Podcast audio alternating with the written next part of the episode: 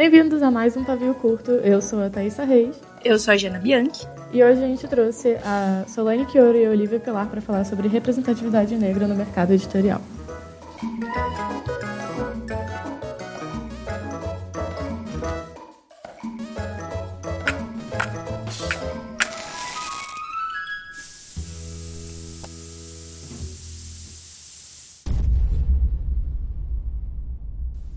Então, hoje que a gente está aqui com a Olivia Pilar e a Solane Chioro, que são duas escritoras e pessoas incríveis em geral, é, para falar um pouquinho sobre representatividade negra no mercado editorial e eu vou deixar as duas se apresentarem.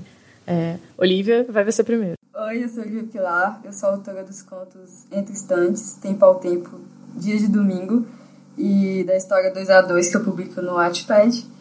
E é isso, eu tô aqui pra ser bem pistola e xingar pessoas brancas. Solane. Bom, eu sou Solene Chioro, eu sou autora da, da novela Rosa de Isabela e de uma coletânea de contos chamada Sonhos que Ganhei.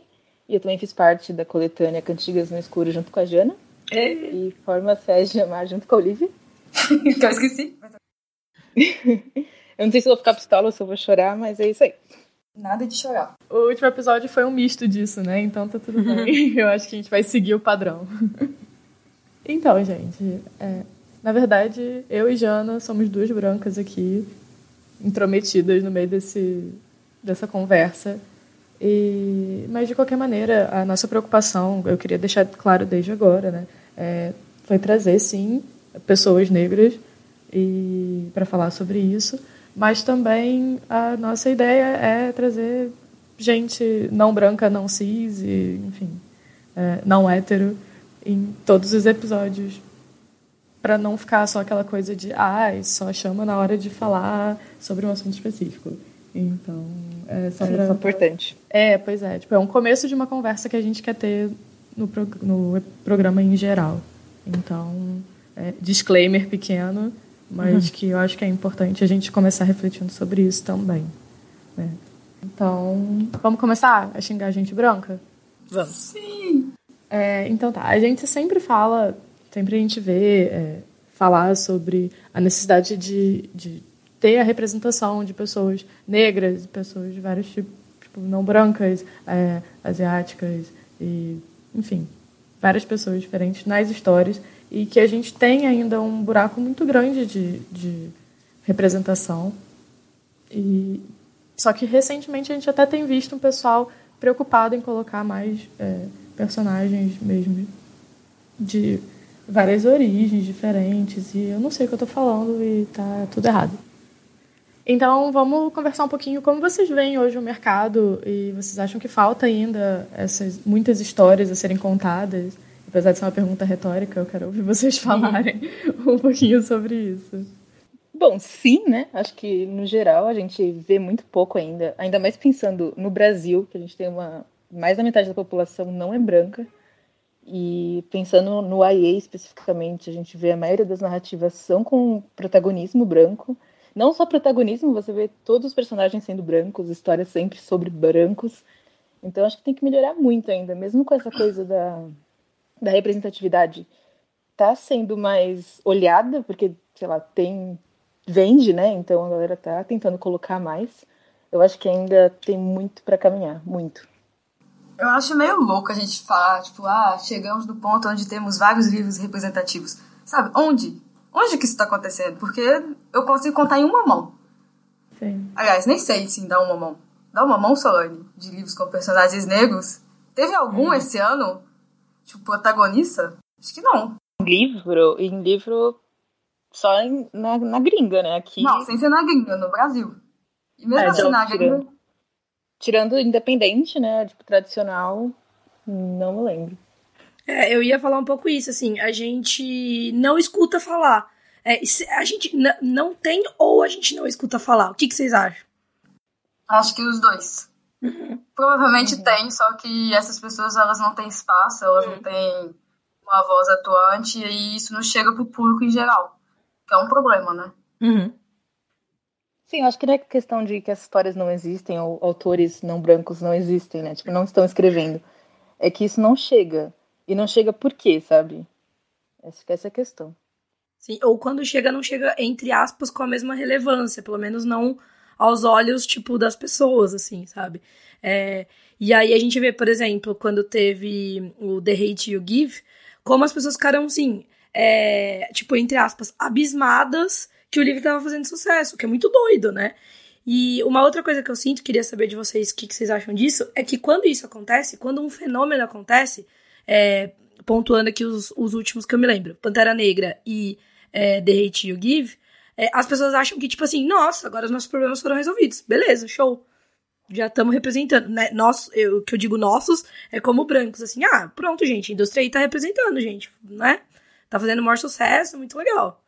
É, tipo assim, me, me, me deu um filme, um livro e acabou. Uhum. É só isso que a gente merece, assim. Essa pequena migalha, esse pequeno espaço que a gente teve, sendo que tem, sei lá, 100 mil filmes de super-heróis brancos, 100 mil livros de protagonistas adolescentes brancas, com todos os dramas da adolescência, e a gente tem um e já é o suficiente. Assim, é tipo novela da Globo, né? Coloca um personagem negro lá já tá ótimo, é a cota. Eu acho que isso pensando o Pantera Negra, o The Hate Give, são coisas no contexto gringo, que ainda tem uhum.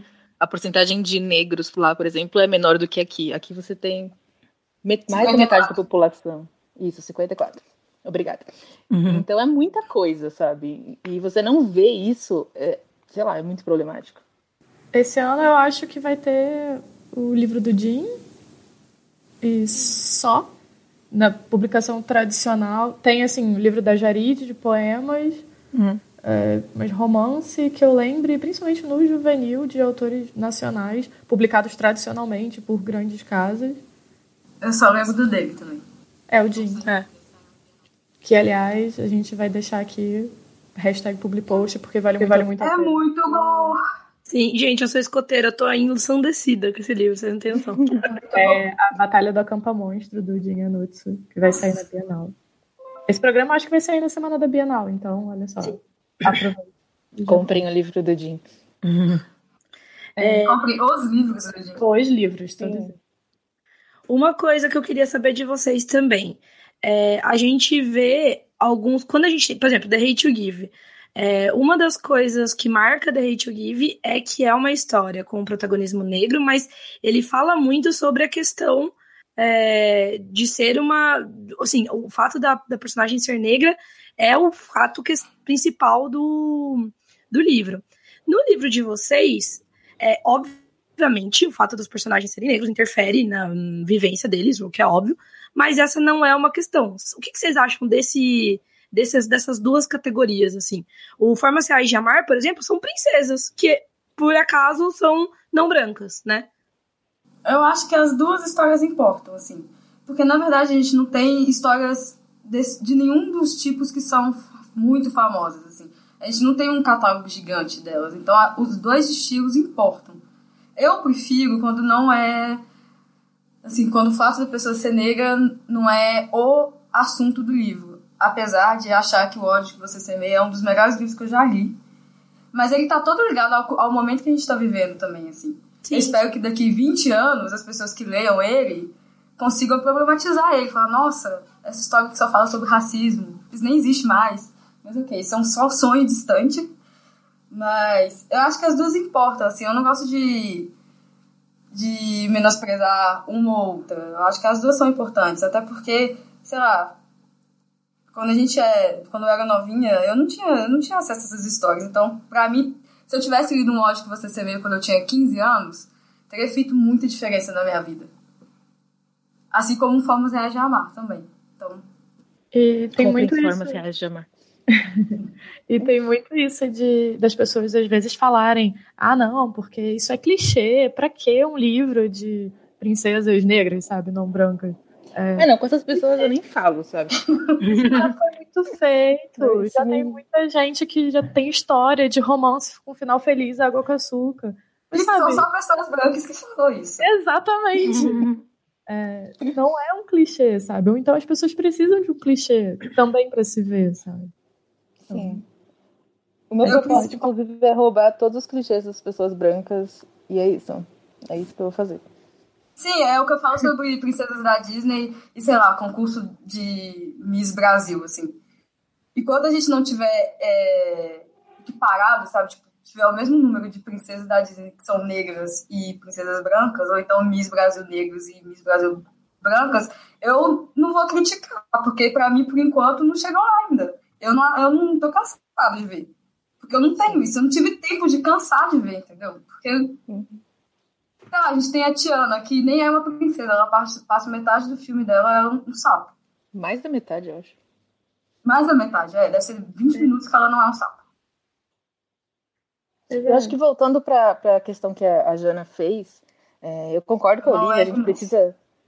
a gente precisa das duas narrativas uhum. ainda.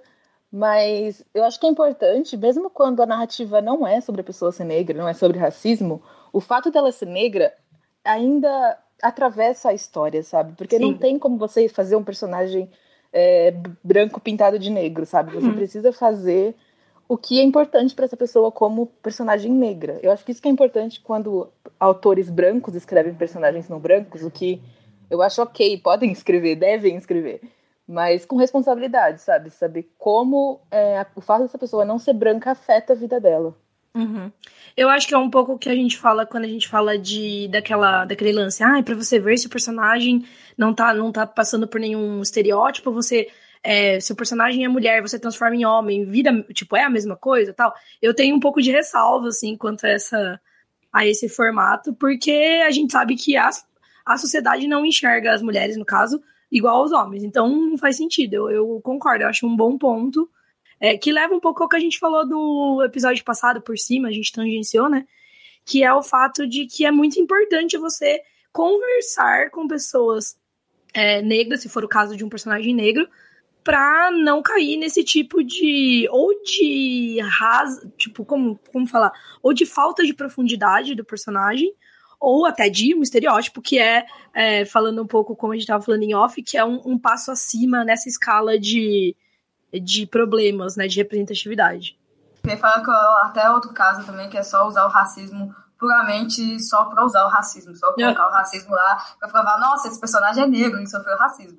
Não é assim uhum. assim que funciona, gente. Sabe, o racismo é só, ah, xingou uma pessoa na rua. sabe? É estrutural. A pessoa passa a vida toda dela vivendo racismo de diversas formas. Você só vai saber isso se você conversar com uma pessoa negra. Uhum.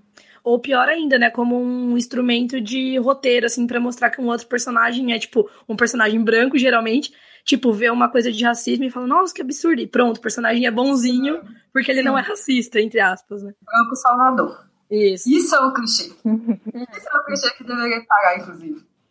Sim, para o personagem principal, porque nunca é, é o principal, né? É, a pessoa negra nunca é o principal, quando é uma pessoa branca escrevendo, raramente é.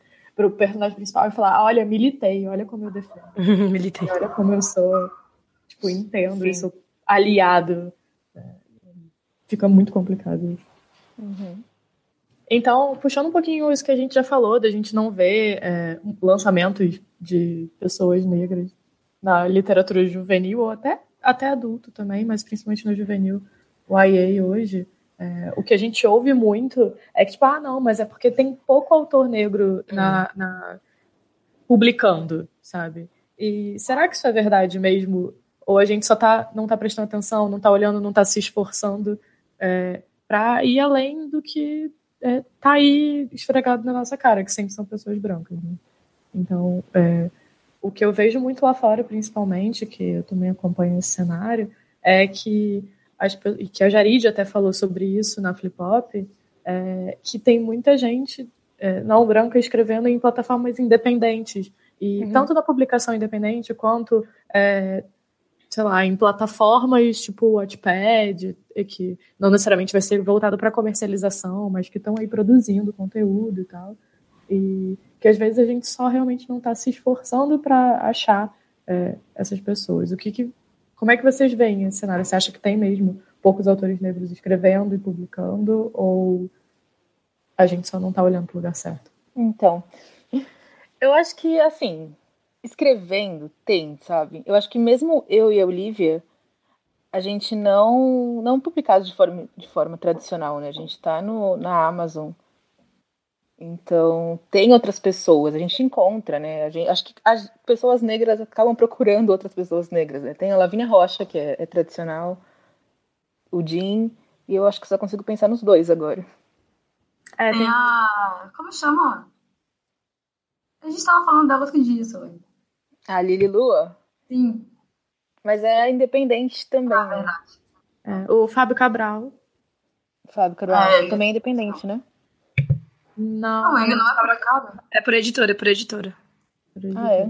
Uhum. é tipo, olha só a dificuldade, coisa. né?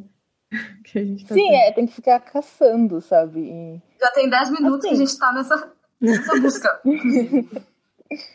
eu acho que é. Eu, eu acho que talvez tenham pessoas negras escrevendo menos do que as brancas, mas eu acho que isso faz tudo parte da, do racismo Sim. estrutural, sabe? De, de um incentivo. Porque, assim, até para mim, para Olivia começar a escrever, já foi uma, é uma batalha. A Olivia acho que pode falar um pouco mais da segurança dela em relação a isso. Mas sabe? Eu acho que a gente não tem incentivo para escrever pessoas negras, então eu acho que isso já é uma barreira. Uhum.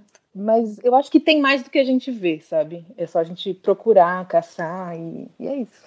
Sobre isso que você falou, só uma vez eu vi um tweet, era gringo, mas era um tweet falando sobre como você precisa estar tá bem, não só na segurança em relação à sua escrita, você precisa estar tá bem com a sua vida como um todo, para você sentar e escrever, até porque escrever demanda um monte de tempo, e se você tá trabalhando a exaustão, se você tá, sei lá, preocupado com outras coisas, você não consegue escrever mesmo, né? E eu acho que isso se aplica muito. Não sei o que vocês podem falar da experiência de vocês sobre isso também, além da insegurança natural que o sistema acho que impõe, impõe entendeu? Eu acho que, assim, é, ser uma pessoa negra não é fácil, obviamente. Mas é, colocar as nossas histórias para fora, assim, é, uma, é, um, é, todo um processo que a gente tem que fazer internamente, de começar, começar a achar que, que a sua história vale a pena, que alguém vai querer ouvir, entendeu? Porque a gente aprende a vida toda que nada que a gente faz vale a pena. Sim, você não é bonita, você não vale a pena. Você, sei lá, não vai ser executiva, você não tem cara de executiva. Então, assim, as, as, nossas, a gente aprende diariamente que as nossas histórias, elas não são histórias boas para serem contadas. E a gente vê vários exemplos disso, assim. E aí, colocar, vencer essa insegurança é uma batalha, assim, que eu, particularmente, eu, eu vivo 24 horas por dia da minha vida. Porque é sentar e pensar, não, vou começar uma história nova, tá, e aí? Mas alguém vai querer ler essa história? Uma história com uma personagem negra, será que importa? Eu sei que importa, assim, eu sei que é importante, mas ao mesmo tempo tem um bichinho assim na minha cabeça falando que não importa, que não. Hum. Sabe? É, é, o racismo ele mexe com você de um jeito que é assustador. Quando a gente para pra conversar e pensar e falar disso, a gente fica, gente, toda a sua vida ela é. Ela é, ela é, ela é escrita assim pelo, pelo racismo. Coisas que você deixa de fazer, coisas que você faz. Então, assim, complicado mas concordo com a Solane, acho que tem. Acho que sim que tem pessoas negras escrevendo. É, acho que elas não têm visibilidade. É, tanto é que a gente ficou, sei lá, 15 minutos tentando encontrar autores negros, que não são nós duas. Sei lá, a gente falou cinco, duas estão aqui nessa conversa. E. Acho que é isso. Tem, mas obviamente em menor número do que pessoas brancas escrevendo, porque pessoas brancas não passam por esse tipo de insegurança de achar que a história dela não vai ser válida só porque ela é branca. Sim. Eu acho que aí também entra o que eu estava conversando com a Olivia recentemente sobre pessoas negras que escrevem é, personagens brancos. Eu acho que aí entra duas coisas, que é uma é essa que a Olivia falou, porque é difícil contar nessa história, é difícil a gente achar que é relevante. Eu estava até falando com o Vitor Castrilho esses dias, que on voice é uma coisa muito interessante, mas dói demais na gente pra gente colocar para fora. Então é complicado. E eu acho que também é, a gente cresce vendo muita coisa branca, então é natural. Todas as minhas histórias que eu comecei a escrever quando eu era adolescente são todas com protagonismo branco. Então é normal, é difícil você sair disso. E eu não lembro mais porque eu comecei a falar disso. Mas enfim, tem muito disso também. Autores negros que escrevem histórias que não têm protagonismo negro que, sei lá, eu entendo, apesar que me dói um pouco, porque eu quero ver mais representatividade, mas eu entendo de onde isso vem, sabe? Eu acho que também é mais confortável escrever sobre, sobre isso. Eu entendo, mas fico triste. Assim, Sim. eu acho que essas pessoas merecem um abraço, porque claramente elas precisam de um abraço, assim. Eu entendo elas totalmente, acho que não é fácil. Negros, e eu sei que é muito mais fácil escrever um personagem branco, assim. É, a começar pela aceitação do público. Então, assim, mas essas pessoas precisam começar a entender a importância que é para outras pessoas lerem essas histórias. Hum. Até para elas também. De vez em quando eu escrevendo é meio que uma terapia para mim, assim. Colocar para fora. E daí eu acho que também entra a questão de, de saber que é importante para outras pessoas se verem nas histórias, também entra a representatividade no mercado de trabalho, no mercado editorial, de ter pessoas negras trabalhando também e podendo ter esse olhar e essa preocupação e essa preocupação ativa de buscar histórias em que elas se veem, né? Porque o nosso mercado é muito, muito, muito branco e muito elitizado em geral. Então, é, falta um bastante disso, né? De outros olhares. Quem, quem tem poder de decisão, né? Os é. gatekeepers, né? Eu ia falar isso. Não importa só também ter, porque imagino que vocês devem passar muito por, tipo, ah, gente, olha, seria bom a gente ter esse livro aqui. E todo mundo, aham, uh -huh, senta lá. E, tipo, tem que ser alguém que possa falar, não, eu vou comprar esse livro e vou publicar esse livro. E foda-se, entendeu? Sim. Sim. Eu acho que essa questão também de que você falou, a gente estava falando de tem autores escrevendo? Tem. Eu acho que se tivesse um interesse maior, talvez, de hum. pessoas dentro do mercado, se o mercado não fosse tão branco e pessoas estivessem interessadas, mais interessadas em ir atrás dessas vozes, acho que seria mais fácil, sabe? Tipo, daria para você ir atrás e procurar.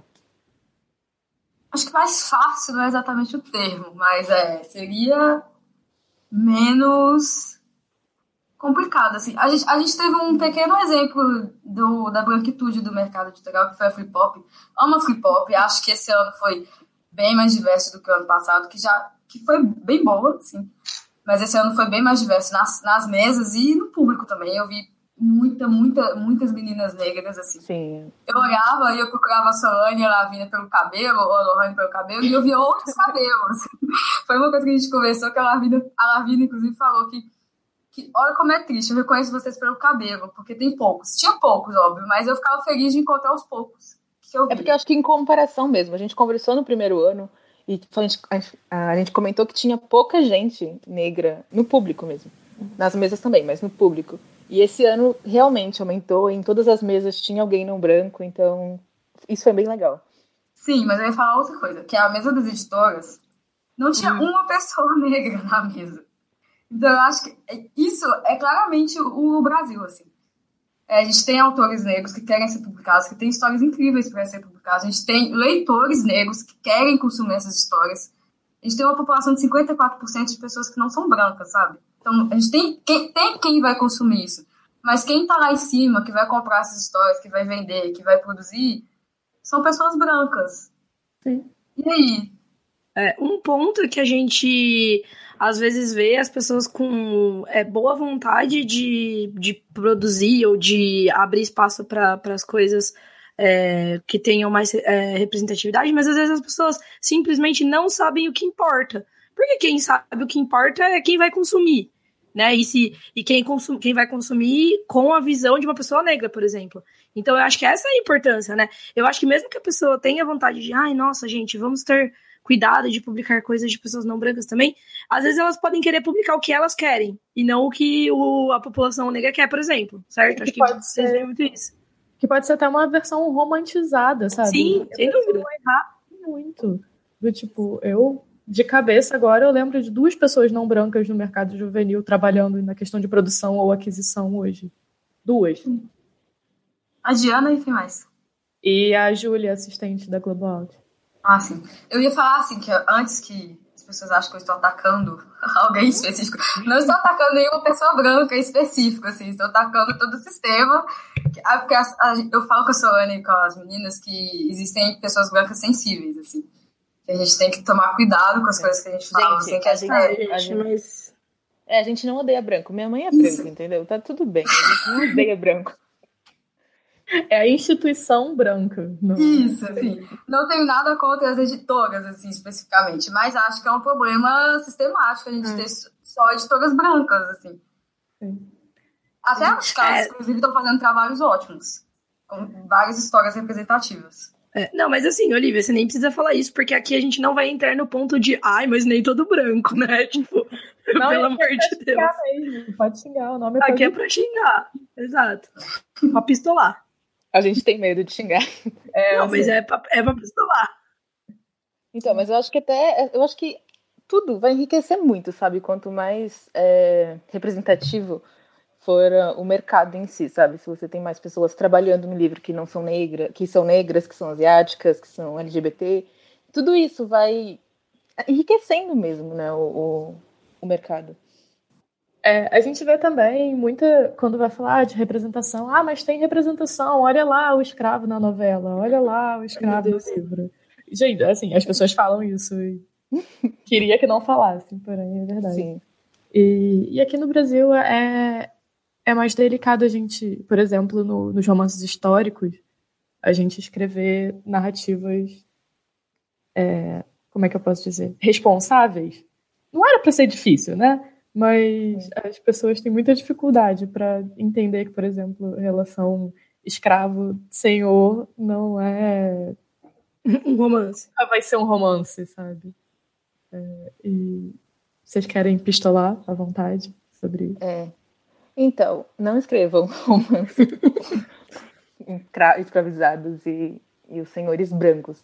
Eu acho que, no geral, que nem eu falei antes, eu acho que não, a gente não. A Olivia, vou falar pela Olivia porque eu sei que ela também pensa isso. A gente não acha que pessoas brancas não deveriam escrever personagens não, não brancos. Eu acho que são as pessoas brancas que têm a voz, sabe? Então, sim, vai lá e escreve. Mas aí tem esse problema, porque as pessoas escrevem e falam, nossa, eu vou escrever isso, representatividade, olha como eu sou o máximo.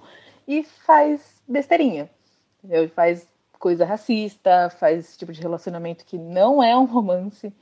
E isso eu acho que, sei lá, não sei nem explicar, porque é uma coisa que quando acontece só destrói a gente, sabe? É, na, num caso que aconteceu recentemente, eu e Lavínia e Olivia, a gente ficou destruída, sabe? Foi um negócio que a gente não conseguia nem ter forças para escrever, inclusive. A gente tinha que terminar o conto do Formas Reais. A gente não estava conseguindo escrever porque foi uma coisa que deixou a gente muito mal.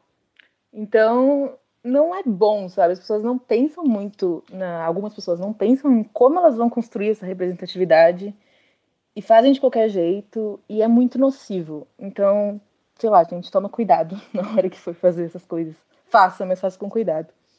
É, e passe eu... por uma leitura sensível, se possível, né? Sim, com certeza. É, só uma pequena correção, assim, é que a gente não costuma falar mais escravo, a gente fala Ai, escravizado. é, eu culpo um pouco a Globo por essas coisas, de, essas histórias de romantizar a escravidão, assim. É essa ideia de que ah, tinha o senhor de, escra de escravizados que ele era bonzinho, e aí ele se apaixonou pela escravizada negra. Tipo, não existe isso, gente. Quem, em sua consciência, você é uma pessoa que está sendo escravizada, você vai falar assim, não, eu não quero ter um relacionamento com você. Não existe. Eu não sei que, o que, que passa na cabeça de uma pessoa que escreve isso, achar que em algum momento isso foi possível. Mas, enfim, é, eu ia falar que é, eu, a gente estava conversando, a gente sempre conversa sobre isso, né? Todas essas falas a gente está falando, ah, a gente estava conversando. Mas é, a gente estava falando sobre como nós, como mulheres negras, não nos sentimos capazes de escrever sobre a escravidão. Eu não me sinto, eu acho que a Solane também não, e a Lavina já falou que também não. Sim. Então, assim, se a gente, como mulher negra, não consegue, por que, que uma pessoa branca acha que ela vai saber escrever sobre isso, sabe? Eu não entendo, assim. Eu acho que com certeza vai dar merda. Não, não tem como. Porque você tá romantizando uma coisa que não não é para ser romantizada. É um, é um período muito triste, né? A palavra, né? Delicado e também. Não, né? não, consigo achar uma palavra para escrever, mas é um período. A gente não conversa sobre racismo, sabe? Sim. A gente não conversa sobre racismo no Brasil. A gente não conversa sobre escravidão. Que... As pessoas acham que escravidão foi tipo, ah, mil anos. Gente, não. Foi logo ali. É, eu acho que essa é a questão, né? A gente no Brasil, a gente nunca lidou muito bem com o fim da escravidão. Tipo, acabou, beleza, abafa. E vem sendo assim para sempre. Então, eu acho que isso afeta muito a nossa visão. A gente começa, a gente não, né? Pessoas brancas começam a romantizar a novela. E parece que não foi, sabe? Há uns anos atrás que teve isso realmente, que aconteceu de verdade. Sei lá, eu acho que ficou muito distante no imaginário popular. E eu acho assim, uma coisa que a gente vê o pessoal falando assim, ah, mas não foi minha intenção, nanana. Eu acho que assim, se tem, se é um assunto que é complicado e pessoas já falaram em outras ocasiões, e elas já falaram e as pessoas com certeza já ouviram, que elas não gostaram daquela abordagem, meu, simplesmente não faça. Você não precisa contar uma, essa história, entendeu? Eu sempre fico indignada quando as pessoas ficam tentando se justificar, porque assim, se alguém se ofendeu, mano, e você não precisa, você tem 300 mil histórias para contar, meu, supera, entendeu? Eu acho uhum. muito infantil e egoísta, sabe? A pessoa ficar tentando justificar. É questão de se importar e aprender, né? Tipo assim, eu acabei de aprender que a gente fala escravizados agora. E agora, a partir daqui para frente, eu vou falar assim. Uhum. Uhum. E é o que eu fiz, pedi desculpa e pronto, seguiu a vida, sabe? É, vou fazer certo agora. E as pessoas não conseguem ter essa atitude, porque é mais importante para o ego delas só se preocupar com elas mesmas do que olhar para outra pessoa, sabe? Sim, eu acho que o ego é muito delicado realmente, sabe? Quando uma pessoa hétero é questionada sobre alguma coisa, ou uma pessoa branca, uma pessoa cis, é, é sempre um, um, impacto muito grande, eu imagino, porque é sempre essa coisa de não entender, sabe? É, é um processo muito grande, a maioria das reações, é essa, tipo, não é nem desculpa, né? É, é desculpa se você se ofendeu. É. A gente, a gente costuma falar, assim, que as pessoas brancas, elas não se entendem como pessoas brancas. Elas, elas porque nós como, como pessoas negras nos entendemos como pessoas negras e muitos de nós a gente teve um momento que a gente literalmente se entendeu como uma pessoa negra, como é ser uma pessoa negra no Brasil, na nossa sociedade. E as pessoas brancas elas não entendem que elas são pessoas brancas, então elas são elas, elas se veem à margem da história, assim, elas veem, ah, eu sou uma pessoa, só. O resto Sim. são pessoas negras, asiáticas, indígenas, enfim, ela é uma pessoa, ela não é uma pessoa branca. Então, quando a gente fala, ah, você é uma pessoa branca, ela já fica automaticamente na defensiva. Tipo, hum. nossa, tá falando que eu sou branco, tá me xingando. Não, meu querido, é só que a gente tá falando do seu privilégio de ser uma pessoa branca. Tipo, você tá escrevendo uma história você... dessa, não vai acontecer nada com você. Inclusive, relatos de que recentemente pessoas estão ficando meio riquinha com a história. Então, assim, não aconteceu nada com a pessoa, sabe? Nada. Eu acho que assim, é, às vezes não é nem a gente só falar ah, você é branco, você só tá falando, você é branca, sabe? Você só fala, é branco. E a pessoa fica ofendida, porque ela não tá acostumada a ser racializada, né? Então, quando você fala que uma pessoa é branca, ela fica um pouco chocada. Tem um vídeo no Iobambu sobre isso, que é muito legal. Um ótimo canal, inclusive. Aí depois você deixa o link aí pra gente. Eu tava. Recentemente teve o anúncio lá da Netflix de uma. de um filme, uma série, não lembro, né? É, sobre uma mulher negra. É, negra, desculpa. Sobre uma mulher gorda e tal. E aí eu vi um monte de homem branco. De homem, ai, eu. Eu vi um monte de homem magro falando, ai, mas eu não achei ofensivo. Aí eu até tuitei, falei, meu, não interessa o que você achou, entendeu? Aceite isso, lide com isso de que se, o, se pessoas gordas, no caso, estão falando que é ofensivo, não interessa se você achou que não é, não interessa se o produtor achou que não é, não interessa se a Netflix achou que não é, certo? Eu acho que tem essa isso também. É, as pessoas não estão acostumadas a não ter a sua versão, a sua hum, opinião é, desprezada, porque ela realmente não faz sentido nenhum naquele contexto, entendeu? Ou então pega que sim, ah, eu tenho um amigo que é desse grupo marginalizado é. que não se importa. Então, beleza, é, então não é Mas problema, seu amigo né? fala sobre toda a comunidade, né? Tipo, ele foi o escolhido representante. Pois é. Eu fico um pouco chocada com, com, com eu não sei, é, a capacidade da pessoa de ignorar tudo, sabe? Uma pessoa que, branca que fala, decide, ah, eu vou escrever uma história sobre racismo e vai ser o máximo. E ela ignora qualquer coisa, sabe? Só, tipo, escreve, criticam, ela continua ignorando. Ou sai uma coisa assim, que nem foi essa série. Escreve uma, esse enredo problemático pra caramba, gordofóbico. E eu não sei, eu, não sei o que, que passa, eu não consigo entender, sabe? O tanto de privilégio que a pessoa tem que ela tá tão cega que ela não questiona. Eu acho que é uma mistura. Eu acho que é uma mistura de, de não enxergar, mas também é um, um pouco de tipo assim, eu não, não me importa. Eu quero ter o direito de poder falar porque eu sempre tive, entendeu? Que me dá mais raiva ainda. Sim, eu acho que a gente volta para a questão também de que não existem pessoas ocupando esse espaço, porque com certeza eles não consultaram uma pessoa gorda para falar sobre esse filme. Disso não, ou... absoluta. Pessoas que não, de novo, que não tinham o, poder de vetar um negócio desse. Porque Sim. assim, eu, eu vi, não lembro quem falando isso esses dias. É, ah, era alguém zoando quando tem alguma campanha publicitária esquisita. E aí o pessoal pergunta: Meu, eu não acredito, os publicitários, não tinha ninguém que viu essa campanha e falou, vai dar merda? Aí a menina falava assim: Sim. Um monte de gente fala, vai dar merda. Mas as pessoas falam, tá bom, beleza, vai, senta ali, entendeu? Então tem que ser alguém que, puder, que possa, que tenha o poder de falar, isso não vai ser assim, não vai, não vai ter mais isso, entendeu? Eu acho que eu fico pensando também, nesse caso que eu comentei é, do livro que rolou essa treta inteira, e esse negócio da série, eu acho que a gente precisa aprender a, a não assistir, não consumir isso, sabe? Porque Sim que nem você falou, eles estão nem aí, porque o importante é vender. Então, se tiver polêmica, se não tiver, o importante é o marketing, negativo ou positivo. Então, a gente vai e fica falando dessa série, fica falando de um livro racista. E o que a gente vê acontecer, essa série ser renovada, é o livro entrar uhum. em primeiro nos mais vendidos, sabe? Às vezes até as pessoas consomem, tipo, ah, vou consumir para criticar. E, tipo, sabe? Não, não ajuda. Mas entra num ponto importante também, que as pessoas acham que a gente não, a gente deve parar de, de falar sobre e de criticar. Tipo, não é isso que a gente está dizendo. A gente está é. dizendo que a gente tem que parar de consumir. Mas sim. a gente deve sim continuar criticando, pelo amor de Deus. Sabe? A gente vai deixar passar. Não, isso pra mim é muito louco. Porque eu vi muitas pessoas falando. Nessa treta do livro, eu vi muitas pessoas, autores inclusive, duas que falaram sobre, né? Porque teve muita gente que se escondeu aí mas duas que falaram sobre, falaram, ah, a gente fica falando disso, aí o livro tá lá nos mais vendidos, velho. A gente tem que falar sobre isso, sabe? Tem que falar, cara. Não é nossa culpa se alguém idiota tá consumindo o livro. Uhum. A gente tem que mudar a cultura, na verdade. Sim, e paralelamente falar de coisas legais também que são produzidas por pessoas negras, por exemplo, né? Que é um ponto legal que o pessoal, eu vi bastante gente falando nesse caso do não sei se foi desse caso, mas assim, foi recentemente, não lembro qual treta que foi, e aí eu vi um monte de gente postando coisa legal, assim, no Twitter e retweetando e tal. Conselho, provavelmente. Isso, é verdade. Exatamente. É, então, eu acho que dá pra fazer os dois, sabe? Critica Sim. e promove. Porque, assim, precisa falar. Porque se você não falar, vai continuar não passando, sabe? Uhum. Todo mundo ignorando. Então, é importante falar para fazer as pessoas pensarem um pouco. Bom, então, encerrando agora, é, a gente vai passar para um outro quadro, que é o Voadora Literal.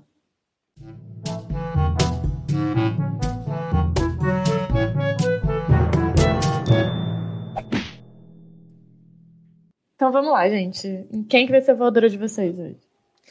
Então, em todo mundo. eu acho.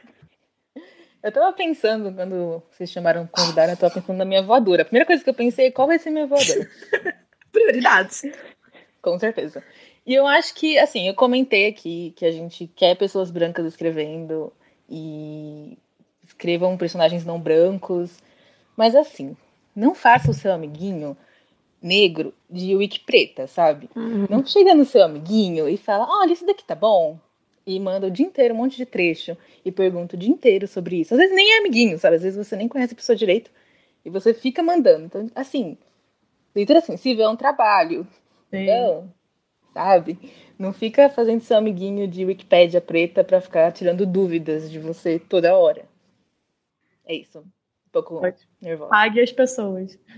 Posso comentar rapidinho essa Pode. indignação indireta, direta? É, isso leve para a vida, tá? Não é só na literatura, não.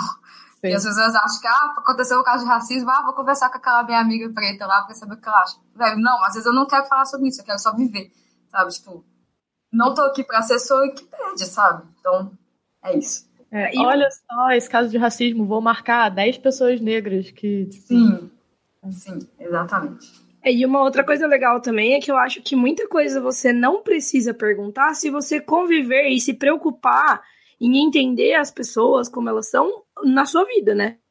Então, tipo assim, se você conviver, se você conversar com pessoas sobre vários assuntos, não só sobre racismo, por exemplo, você vai absorver um pouco disso, né? Então, claro, isso ainda não exime a necessidade de uma leitura sensível e de conversas e tudo mais, mas às vezes é umas coisas que eu acho que vocês devem ser perguntadas umas coisas que eu acho que deve dar vontade de dar um soco na pessoa. Tipo, você não convive com as pessoas, porra. Tem coisa que é basicamente você precisar no Google, você já acha a resposta, sabe? Então, assim, é simples. Eu acho que seguindo isso que a Jana falou, tem mais uma voadora, que é as pessoas precisam consumir é, produtos que não sejam só brancos, sabe? Uhum. Que eu acho que, sei lá, eu acho que se você quer também escrever coisa representativa, consome, lê um livro de uma autora negra, é, assiste uma série que não seja só branco, assiste filme que não seja só branco, sabe? Se, se é, rodeia disso, sabe? Acho importante. E divulgue. Sim, com certeza. Jana, você tem alguma voadora? Não, não, não. Eu só, eu só respaldo essas voadoras muito bem dadas. Olivia, tem algum? Sim, eu tenho. É, minhas voadoras são para autores e escritores que são padrão, né? Brancos, héteros, enfim. Que não escrevem histórias diversas com personagens diversos com a desculpa de que não é lugar de fala e que tem medo da repercussão. Tipo, velho, seja corajoso, sabe? Porque isso é muito. Você é uma pessoa covarde, isso. Você não escrever porque você tem medo do que vai acontecer. O medo é importante, acho que o medo é importante você ter medo de algo, de, sei lá, como pessoa branca, ter medo de escrever um personagem negro. Isso é importante você ter medo mesmo. Porque eu, como pessoa negra, tenho medo de escrever personagens negros. Mas não deixa isso te impedir de escrever. Porque aí você tá só se escondendo por trás de uma desculpinha esfarrapada, assim. É para isso que serve o Google, é para isso que serve leitura sensível, filme, artigos. Tem muita coisa que dá para ler para você se situar na, no que você quer escrever. Então, assim, lugar de fala é importante, é importante respeitar o lugar de fala do outro, mas, assim, as pessoas padrões que têm espaço, têm a voz, e a gente precisa que essas pessoas escrevam. Uhum. E essas pessoas, às vezes, passam, tipo, dois meses pesquisando sobre a joaninha do Himalaia pintada de amarelo. Por que, que não pode pesquisar também sobre uhum. as pessoas negras, né? Sim. Não, é, eu, eu acho muito importante você escrever com medo, que nem a Olivia falou. Eu acho que o medo tem que estar sempre ali para te ajudar a ficar atenta no que você está fazendo. Mas essa coisa do. Ele só bloqueia em questões específicas, né? Porque se você quer escrever é. sobre a Joaninha, ou sobre, sei lá, cultura russa. Fissão nuclear. Sim, é, tipo, você, você não tá nem aí, você só vai lá e escreve. Mas aí quando é alguma coisa que não te convém, então, tipo, tanto faz. Tem.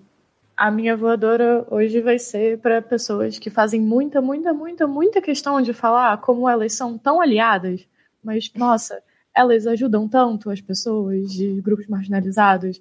E, nossa, olha só como eu estou fazendo tantas coisas, em vez de, tipo, só realmente ir lá e apoiar e divulgar e de fazer, né? Porque quando tá falando é porque não tá fazendo. Uhum. Pois é. Então, era essa voadora de hoje para combinar com o programa também. Uma ótima voadora. Bom, então, último quadro do programa, porque virou um programa mesmo. É, é o Será que rola?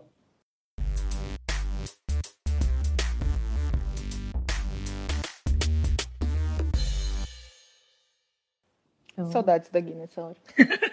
Eu ia falar, a gente tem que mandar um beijo pra ela. Gui, um, um beijo. beijo. Gui. Beijo. Faltou a, a, sua dedicação para falar de rola. É, então, qual, que dica vocês têm para dar hoje no Será que Rola?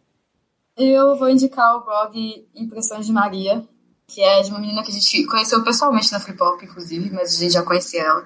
Que é uma menina negra, o blog é sobre literatura e cultura pop no geral. E assim, acho que mais do que é, consumir literatura de pessoas negras, consumir outros produtos de pessoas negras. Assim. A gente precisa que pessoas negras estejam em todos os espaços, não só espaços específicos. Então é um blog muito legal, a Maria é muito fofa e essa é a minha indicação. Solane? É. Tem uma conta, eu acho que tem no Instagram e no Face, né, que é o Leia Mulheres Negras, e que sempre divulga autores ne autoras negras, e é, é muito legal. E eu também queria reforçar a dica que a Bells deu no último pavio curto, que foi do Clã das, das Pretas, que tem no Instagram, tem no Twitter a conta delas também, e elas sempre comentam das leituras, principalmente leituras de mulheres negras, e é muito interessante. É, Jana, você tem alguma? Eu tenho, eu tenho a indicação de um TED que já é bem conhecido, mas que eu acho que vale sempre ver. Eu assisto de vez em quando de novo. Inclusive, ele já teve 15 milhões e 500 mil visualizações, que é o TED da Chimamanda, que chama O Perigo de uma Única História. É, a gente vai deixar o link, mas é um, eu acho que é uma coisa muito legal pra gente escutar. Eu acho que tanto para pessoas negras que, que nem vocês falaram, tem esse essa é, esse receio de tipo, ah, ninguém vai querer ler minha história, não é importante, até nós, como pessoas brancas, que precisamos ouvir essas coisas de pessoas negras. Inclusive, tem outro. Tem outros. Você falou de TED, eu lembrei agora. Tem outros dois TEDs que eu gosto muito, da Natália Neri, que é, ah, é a, mulata, a mulata que nunca chegou, eu acho que chamam dela. A gente outro, deixa o link. É, o outro eu não lembro como é, não, mas é sobre intersexualidade. Aí eu mando o link pra vocês colocarem. Beleza, vai estar na descrição. É, a mim, eu tenho dois, duas é, dicas separadas, é, relacionadas hoje. Que um é um coletivo que ele foi inaugurado, acho que foi é, da, tornado público, né? É, esses dias, que foi o Influência Negra, que é uma conta no Instagram que é um coletivo que o objetivo dele é dar visibilidade a influenciadores, youtubers e criadores de conteúdo negros em geral. E também nessa linha eu queria deixar indicado a Ignalda Cortes, que é da Cortes Assessoria, que ela é a primeira assessora é, da América Latina voltada só para influenciadores negros. Então, é, seguindo ela, eu conheci muita, muita gente, muito legal. Ela é assessora da Nathalie Neri também, do Murilo Araújo do Muro Pequeno, é, um monte de gente muito legal. É a, do, é a, mãe do, PH, né? É a mãe do PH, exatamente. Ah, o PH. E ela faz um trabalho muito, muito, muito legal e também está envolvida nessa, nesse outro coletivo que eu falei, né? Então a gente vai deixar os links todos aqui, vale a pena deixar conhecer e seguir. É... Então é isso, a gente vai fechando o nosso programa de hoje e eu queria agradecer muito, muito, muito a presença da Olivia e da Solane e falar que, sabe, vocês estão convidadas para voltar sempre, sugerir coisas e vir mais. E eu queria que vocês deixassem, por favor, as redes sociais ou onde encontrar e falar de novo o nome dos livros de vocês para as pessoas comprarem. É, primeiro eu queria agradecer o convite, foi muito legal estar aqui com vocês. E eu tô no Twitter com Solane. No Instagram é arroba. E os meus livros estão todos na Amazon, em e-book, o Forma de Amar, A de Isabela, o Sonhos que Ganhei e o Cantiga no Escuro. E é isso. É, eu estou no Twitter com a Olivia Pilar, no Instagram Olivia Pilar Underline, é, que é a mesma arroba do Wattpad também, que 2A2, que a minha história tá lá. Os meus contos estão na Amazon, que são Entre Instantes, Tempo ao Tempo e Dia de Domingo. E a coletânea Formas Reais de Amar também. Ah, eu esqueci de falar que tem o podcast Duas Limonadas que tá parado, mas a gente jura que ele vai voltar. Um dia vai voltar. Então, muito, muito obrigada por terem vindo. A gente adorou. E agora a gente não tem uma despedida ainda oficial, então a gente só vai dar tchau mesmo. E é assim que vai acabar o programa. Obrigada, gente. Obrigada. Gostei muito de falar com vocês. Obrigada a vocês. Tchau. Convite. E obrigada por ouvirem, já que vocês estão ouvindo também. um beijo. Tchau, gente. Beijo. tchau. tchau.